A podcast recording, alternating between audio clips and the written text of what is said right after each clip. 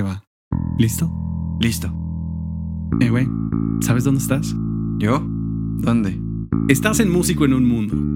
Aquí vamos a hablar sobre mucho más que solo la música. Aquí vamos a hablar sobre lo que es ser un músico. Un músico de verdad. Un músico vivo en este mundo lleno de oportunidades, De recursos, de conflictos, de maestros, de audiencias, de egos, de herramientas. de compañeras y compañeros. Acompáñanos mientras navegamos este extraño mundo como lo que somos. Músicos.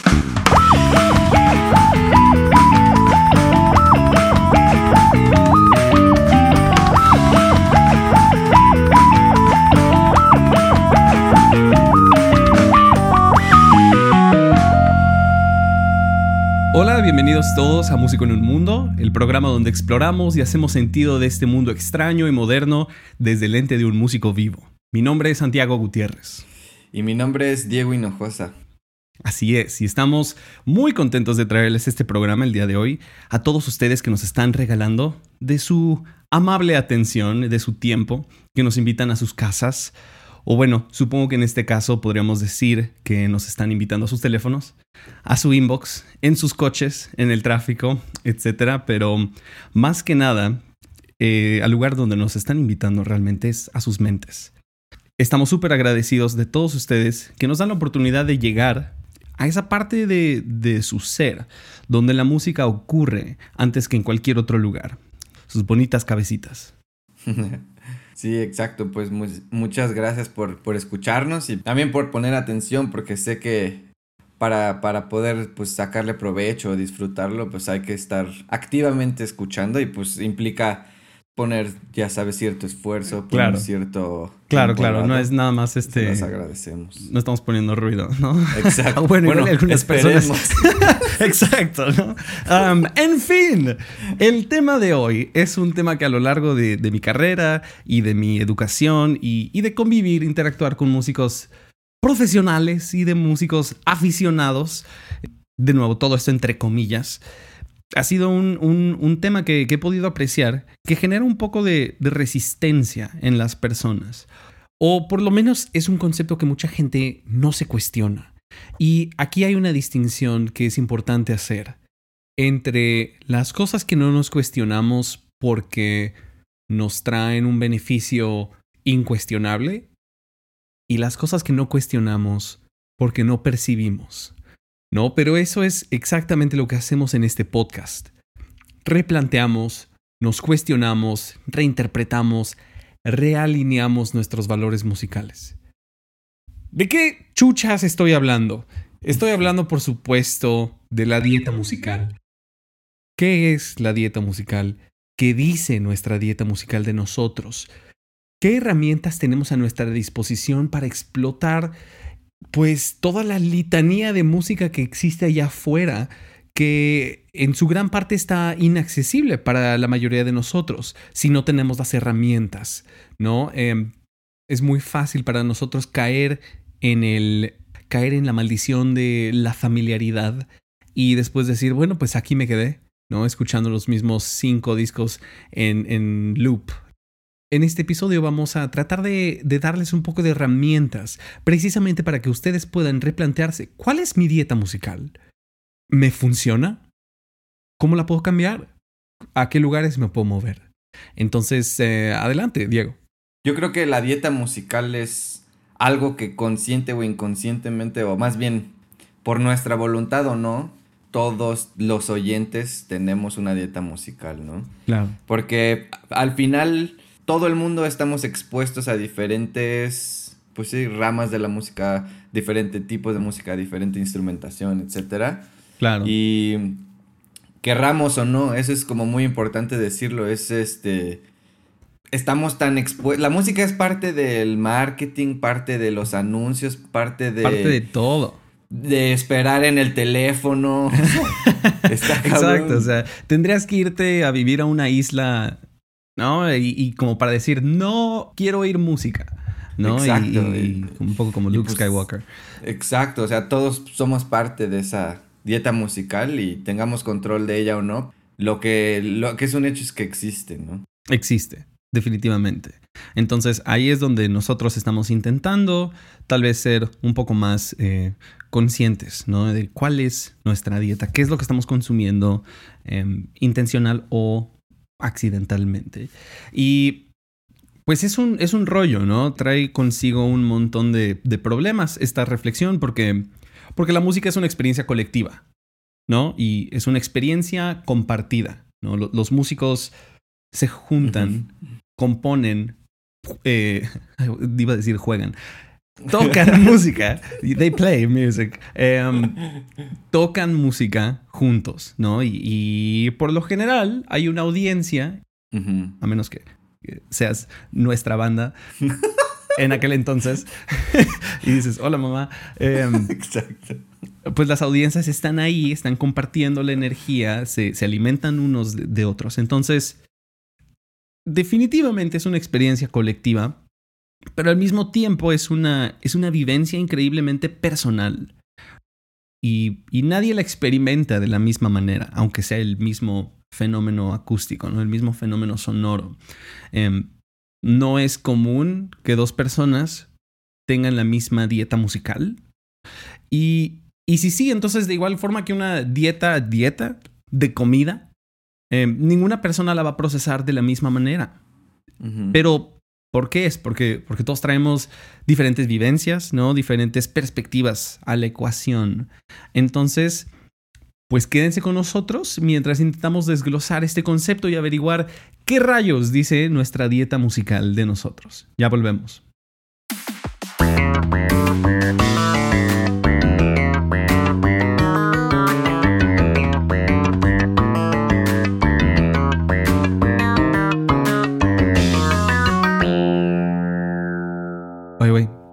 Una pregunta.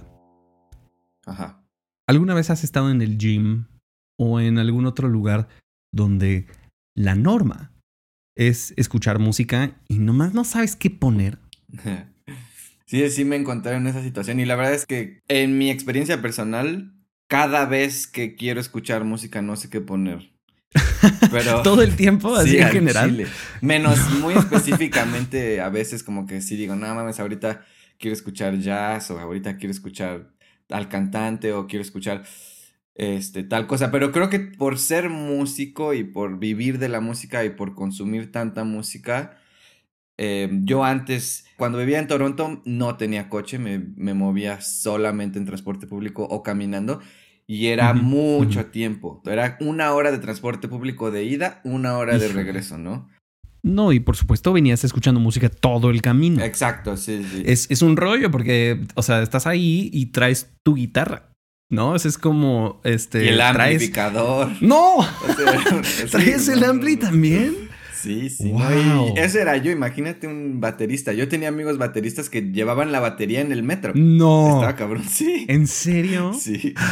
Así Qué espanto, güey. Sí, güey. Pero entonces era una hora de escuchar música y cuando empecé a dar clases era más tiempo porque era caminar de una casa a otra, tomar un camión, o sea, era yo no sé cuántas horas al día, pero era mucha música que yo estaba consumiendo hasta que un día dije como, ya no quiero escuchar música.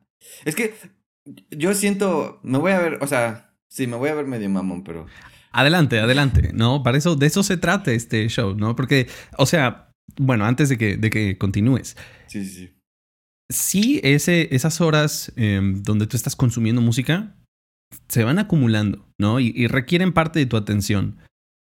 Después tú llegas a tu trabajo, ¿no? Ya sea que estés dando un gig o estés este, dando clases, pues todo eso también es música y estás como consumiendo el repertorio musical de un alumno o estás interpretando el repertorio musical de tal restaurante, de tal cafetería, de tal bar, de tal lo que sea, ¿no? Y pues también son dietas que pues no son las tuyas, ¿no? Pero las estás consumiendo y las estás interpretando.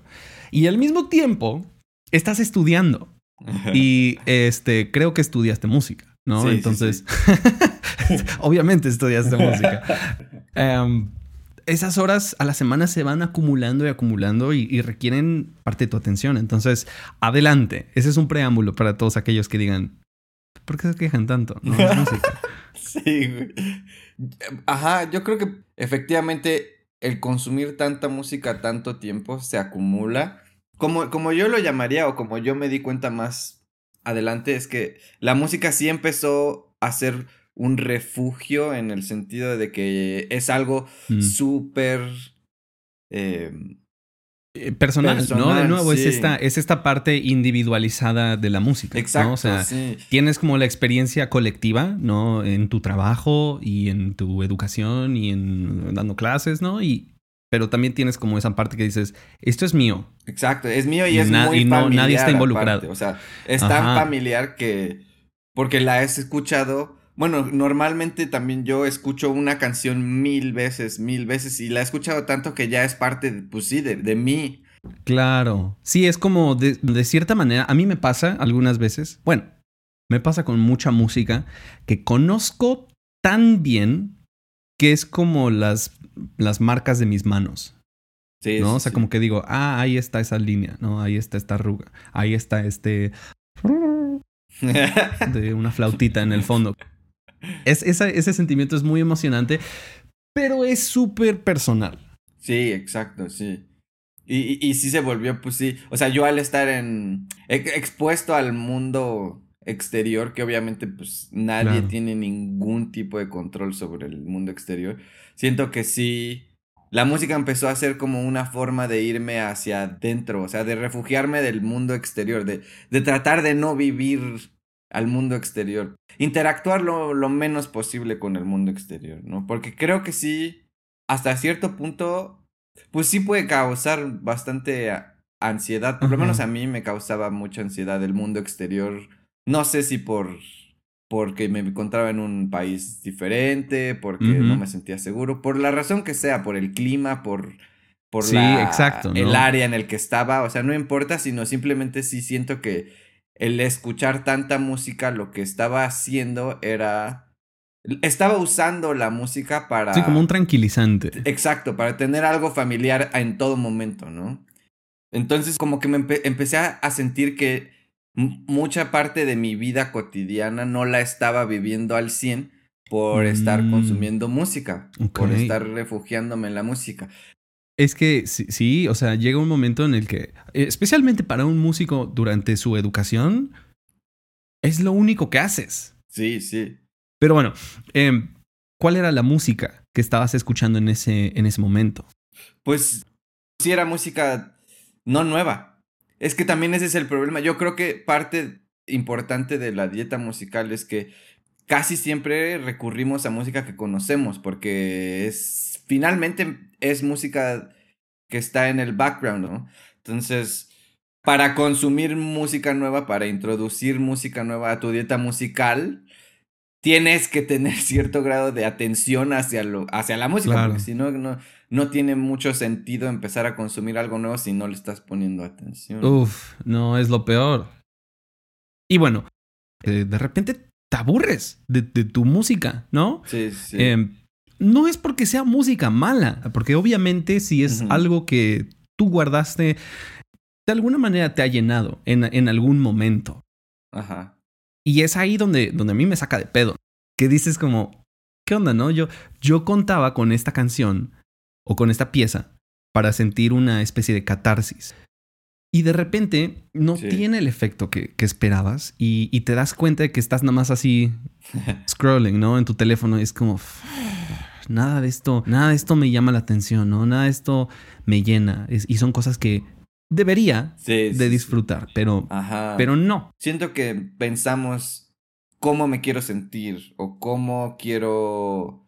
¿Para qué quiero Sí, escuchar de, música? de qué no? humor, de qué humor estoy. Ajá. Co- Exacto, cómo me quiero sentir. ¿no? Porque eh, al final eh, la música produce un misteriosamente, por alguna mágica razón, la- el sonido produce emociones en nosotros.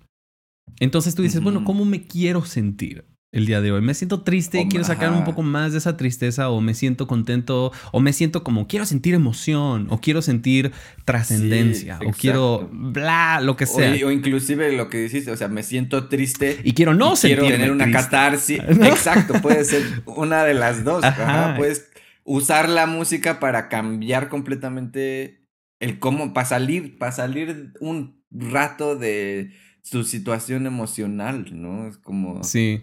Le estamos poniendo una responsabilidad muy grande a la música, ¿no? O sea que, imagínate, o sea, si, si le dijeras todo eso a un, a un psicólogo, te dirían, este, pues, pues, hablamos 55 minutos y pues ya, si te sientes bien, pues chido, si no, no. O sea, pero al mismo tiempo tú llegas con la música y le dices, oye, tengo 55 minutos para ir de aquí a acá y quiero que tú me cambies. Em, que me cambies quién soy el día de hoy, ¿no? Sí, está, está, está, perro. Em, pero bueno, hay algo aquí que me parece importante abordar, que es esta, llamémosle gula musical, ¿no? O sea, como este, esta tendencia colectiva de decir, tienes que tener música todo el tiempo, o tienes que, ajá, o sea, no estamos valorando el silencio, ¿no? O sea, si tú vas a una tienda, tú vas a un restaurante, tú vas a un elevador, o como dices, como estás este, esperando por teléfono y y todavía tienen, o sea, el, tú sabes, el, ¿cómo se dice? Em, ¿Cómo se dice? Los huevos. Exacto, tienen los huevos de ponerte música. Y no solo es música, o sea, si dijeras como, ah, bueno, tú vas a poner toda una canción. No, te ponen de una grabación que hicieron como, no soy ni madres.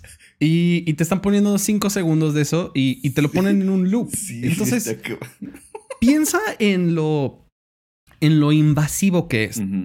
Sí, es como darles a comer. Bueno, si a mí me das a comer un jitomate crudo, sí te lo vengo escupiendo. O sea, es, es, lo mismo, güey. Es como, sí, si me pones algo que no es parte de mi dieta. Musical. Sí, ¿qué tal que eres alérgico, no? O sea, ¿qué tal que soy alérgico a tus gustos musicales?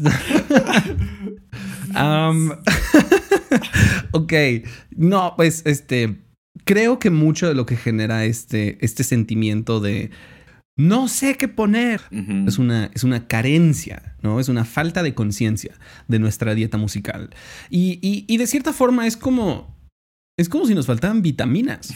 Em, no te estás energetizando con la música que estás consumiendo. Um, entonces, Vamos a intentar desglosar cuáles son los elementos que nos pueden ayudar a identificar nuestra dieta musical. ¿Qué te parece? Sí, sí, sí, sí. Perfecto. Pues todo eso y más viene en el siguiente segmento. Ya volvemos, quédense con nosotros.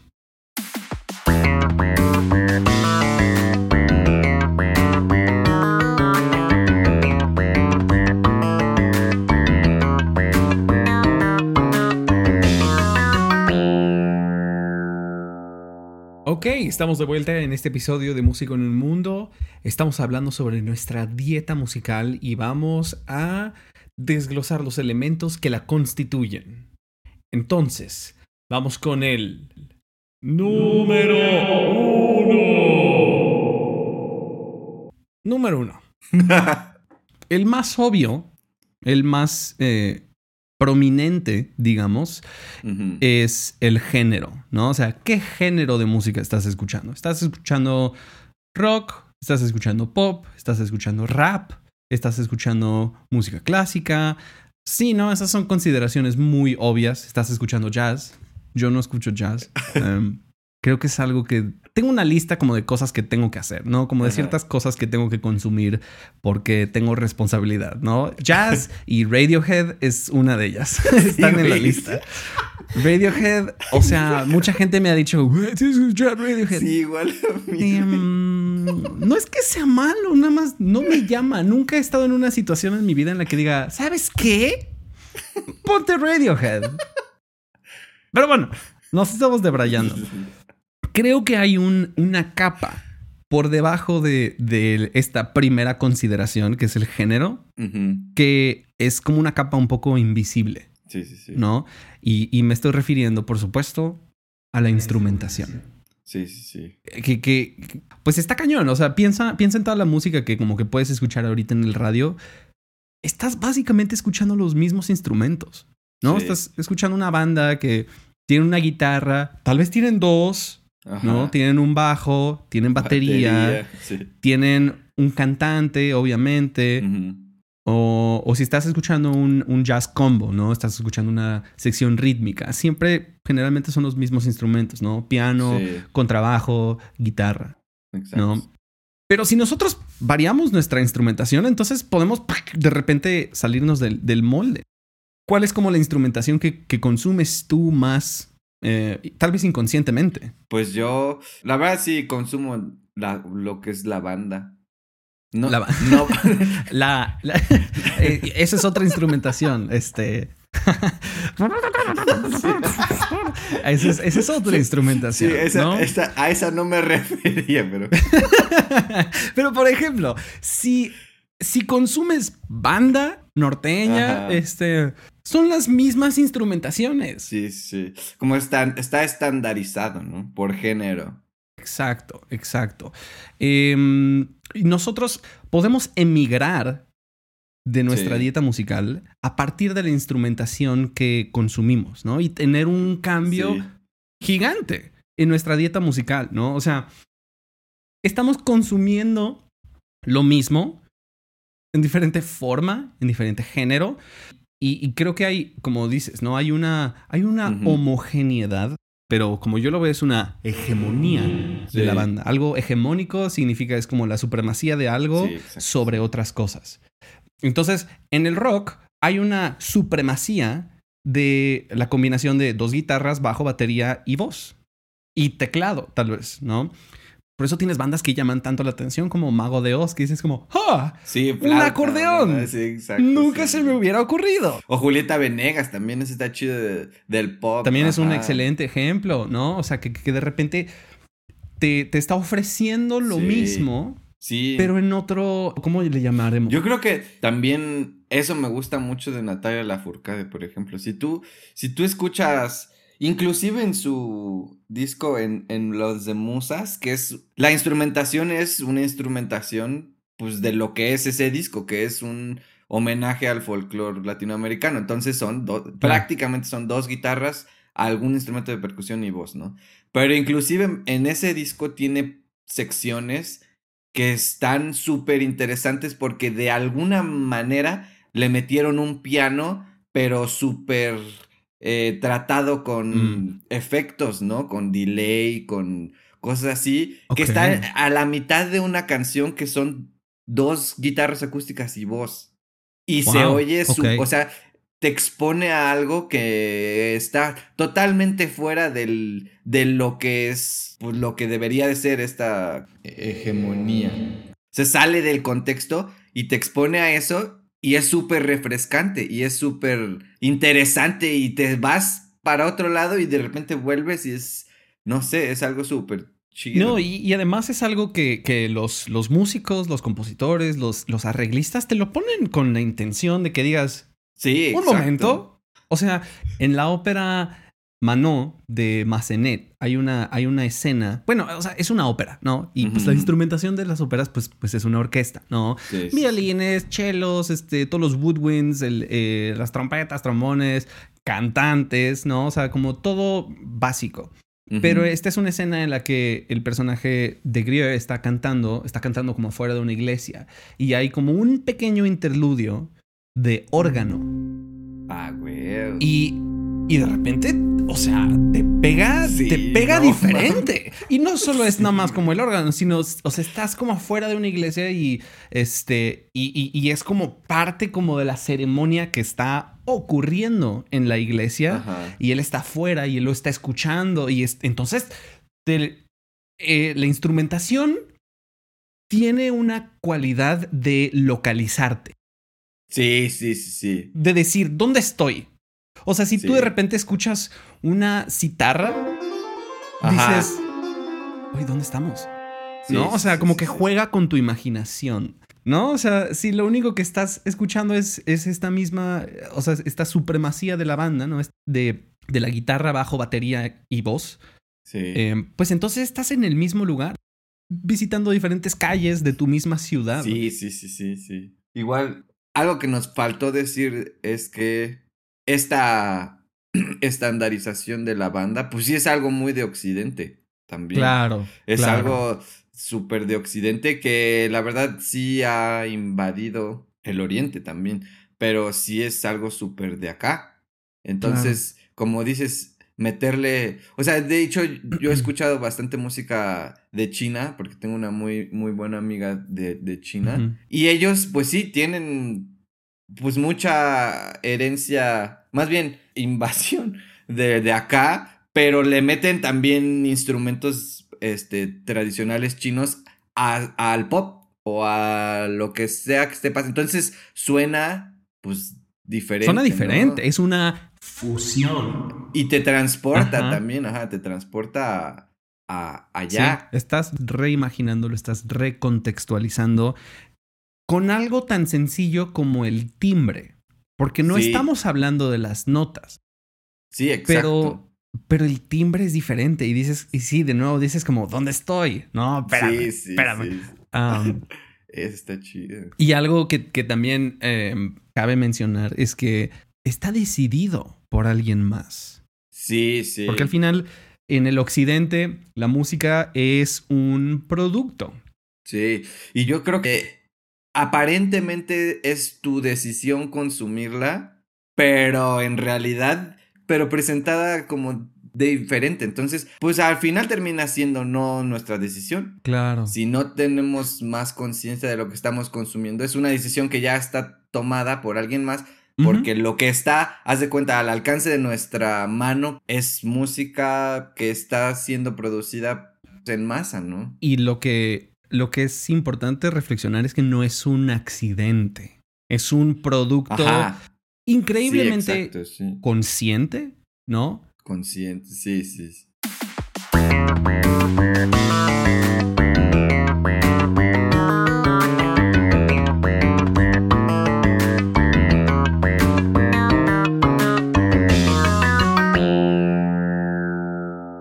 Ok. Este es el primer eh, eh, componente de nuestra dieta musical. Parece que es el género, pero realmente es la instrumentación. Lo que nos lleva al número 2. Número 2. Lo que en términos coloquiales le llamamos la década. Pero realmente estamos hablando de la corriente musical. Si estamos hablando de los noventas, por ejemplo, puede ser el grunge o puede ser el glam. Sí, sí cambia mucho. Lo que pasó en los setentas con la música disco, ¿no? Y con el, con el rock y todo eso, que, que sí utilizaban los sintetizadores Ajá. pues de una cierta manera, ¿no? Y todo el, Sí. la estética era, pertenecía mucho a ese género, ¿no? Y después vino el, el rock progresivo, igual en la misma de- década, y utilizó pues el, lo mismo, pero de una manera pues completamente, o sea, de hecho en respuesta a, ¿no? Sí, O casi fue como una, una a- rebelión. Exacto, exacto. Y después vino el punk, que fue como en respuesta al... A decir, te estás diciendo muchas cosas que no Sí, entiendo. Sí, sí, que igual es la misma, o sea, mismos sonidos, pero muy diferente por, por pues también por todo el contexto que pasaba, ¿no? En, en ese tiempo. Claro. Creo que en general el pop apela a la juventud. Por eso, por eso cambia todo el tiempo, ¿no? Porque todos los días de repente alguien ya es mayor de edad. Sí, sí, sí. Por ejemplo, el rock apela a la, a la rebeldía. Ajá. Puede que esté ligado a la, a la juventud, pero no necesariamente. Em, Sí, ¿no? ¿no? O sea, por ejemplo, Roger Waters es un rebelde. O sea, ahí va en los Sí. países y como que empieza a criticar al gobierno de ese país y toda la gente es como, sí, efectivamente sí, estamos muy mal, ¿no? Y, y- y hay muchísimos activistas en el mundo del rock. Mm, Yo diría desproporcionadamente más activistas en el mundo del rock. Probablemente después está el rap. Sí, el rap está cabrón también. También, a- algo que también me parece interesante es que el rock está pasando un poco a ser de música de la juventud, música como de... Hace lo que vas a ya decir. sabes, está pasando a ser ya música de rucos, viejitos, Sí, güey, sí que digan, sí. ponte Led Zeppelin. Ah, me duelen las rodillas, ¿no? O sea, Sí, eso está, está muy interesante porque es música con un buen de de actitud, un buen de vitalidad, un buen de en lo que el momento era ser joven. y ahorita ya está pasando a ser pues, sí, sí, sí. Inclusive bandas como Green Day, pues, o bandas de no hace mucho, no, ajá, no hace mucho tiempo. Esa es una parte que yo valoro mucho del del rock como... No, no, no, me refiero como el rock clásico, sino como el rock así como en un género enorme, ¿no? Que abarca el prog, que abarca el metal, que abarca como todo. Una de las cosas que yo valoro muchísimo es que precisamente esos exponentes ya son gente mayor. Sí. Es gente que ha vivido. Sí. Es gente que se ha divorciado. Sí, sí. Esa parte me gusta. Me gusta que, que siento que estoy escuchando a alguien que tiene algo importante que decir. Sí. Ajá. Creo que, creo que aquí hay algo, hay algo que es importante mencionar. Que hay ciertos géneros que son un poco más inamovibles, ¿no? Pues yo creo que sí, los, los más regionales serían eso. Así. Los que están más conectados con un cierto tiempo, yo creo. Y un cierto... sí, hay como una significancia histórica. Ajá, exacto. Porque, por ejemplo, yo iba, iba a decir el hip hop, pero no es cierto. El hip hop ahorita es pues, un género súper... Muy diverso. Exacto, muy diverso y que sí se ha desarrollado muy cabrón. Claro.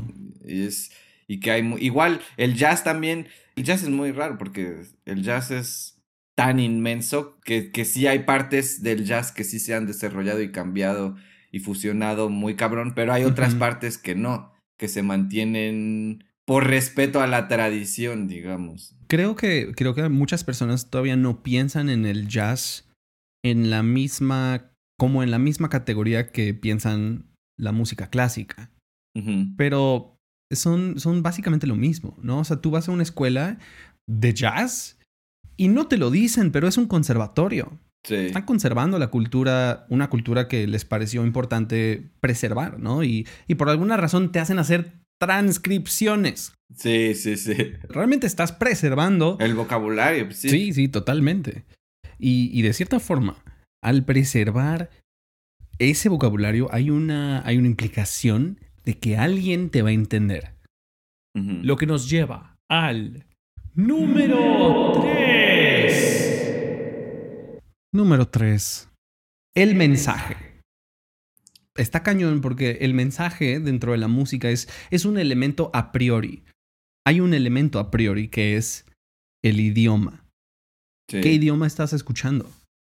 ¿no? Este, lo entiendas o no, muchísima gente en México estudia tanto música, perdón, escucha tanto música en inglés como música en español, ¿no? Y no, no necesariamente le entiendes, pero ahí está, lo estás escuchando, estás escuchando ese balbuceo en otro idioma. Y, y si no le voy a entender, entonces, ¿cuál es la diferencia entre escuchar una canción en inglés que no entiendo o escuchar una en japonés que tampoco entiendo? ¿no? O sea, no hay ninguna razón por la cual deberíamos delimitarnos en, en cuanto a los idiomas. Hace unos años yo conocí una chava que me enseñó rap en italiano. ¿Qué, ¿Tú qué otros idiomas escuchas? O bueno, ¿escuchas otros idiomas? Sí, sí, yo escucho ruso. El ruso en la música está, está... Polaco también suena bonito. O sea, es que hay mucha... Ajá, hay idiomas que, se, que suenan pues muy diferente y muy bonito y muy... También que le, que le dan a la música otro ritmo también, porque el idioma dicta muchísimo el ritmo de, de la melodía, pues. Independientemente del género, independientemente de la instrumentación. O sea, tú puedes escuchar K-pop o puedes escuchar música tradicional de Corea. ¿Qué géneros escuchas en ruso? En ruso, pop, y rock. En algún momento, me, bueno, no lo consumí tanto, pero también rap, que también es algo loquísimo. Rap, en ruso. Wow. principalmente rock y pop. También música tradicional, también rusa está, está muy interesante. Pues, en su propio idioma. Claro. En, en polaco nada más he escuchado jazz, que es también muy bonito. Y también pues he consumido música en chino, bueno, en mandarín. De hecho, no sé si en cantonés, porque no, la verdad no los distingo todavía. Pero En italiano, en francés. Sí. En francés, mucha música en francés también. Sí, sí, sí, sí. Por ejemplo, yo que, yo que, este, soy músico clásico, ¿no? Este, pues obviamente interpreto y escucho mucha música en italiano, ¿no? Porque la mayoría de la ópera está escrita en italiano. Em, entonces ese es un, un, género con un idioma. Canto mucho en alemán, ¿no? Y también hay ópera en alemán.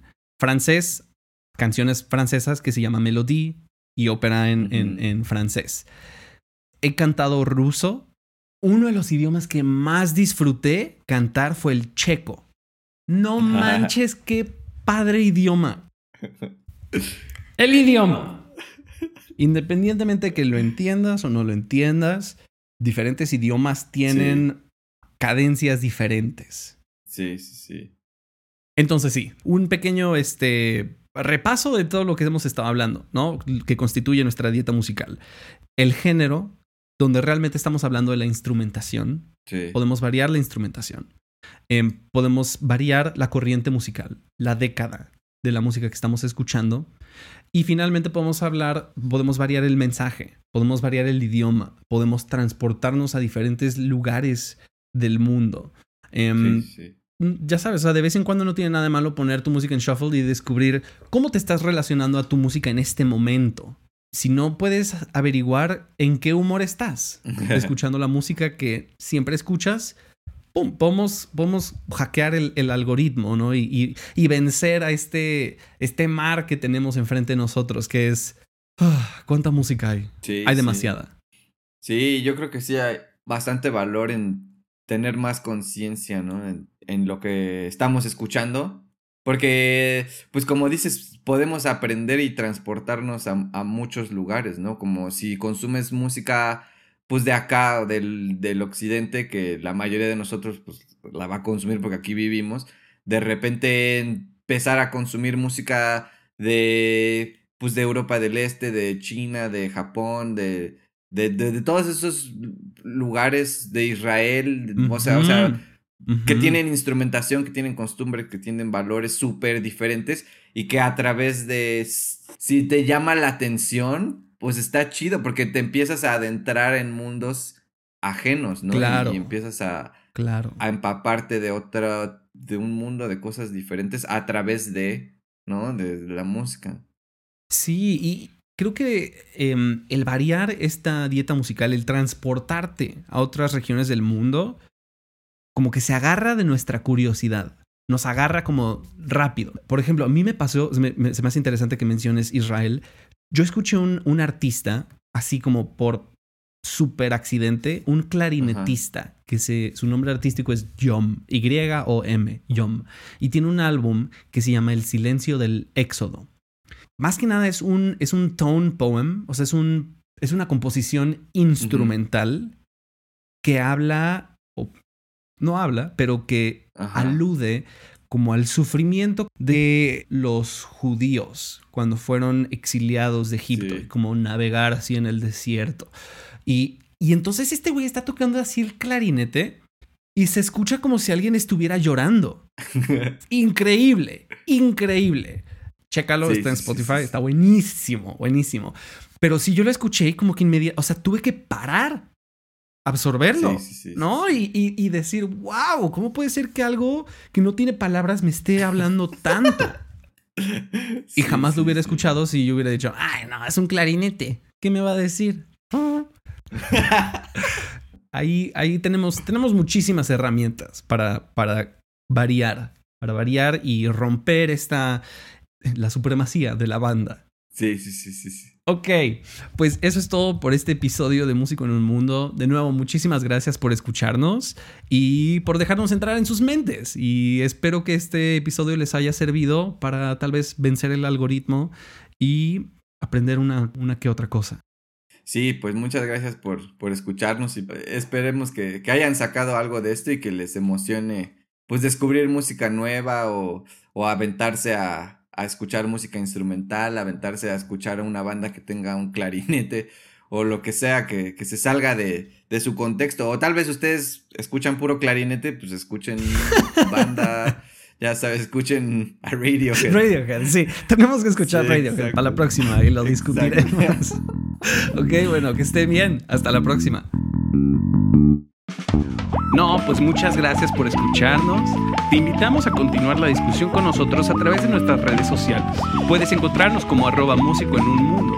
Si te gustó este episodio, regálanos un terreno o una casita o síguenos y suscríbete para que no te pierdas nuestro dulce, dulce contenido. Gracias nuevamente, hasta la próxima.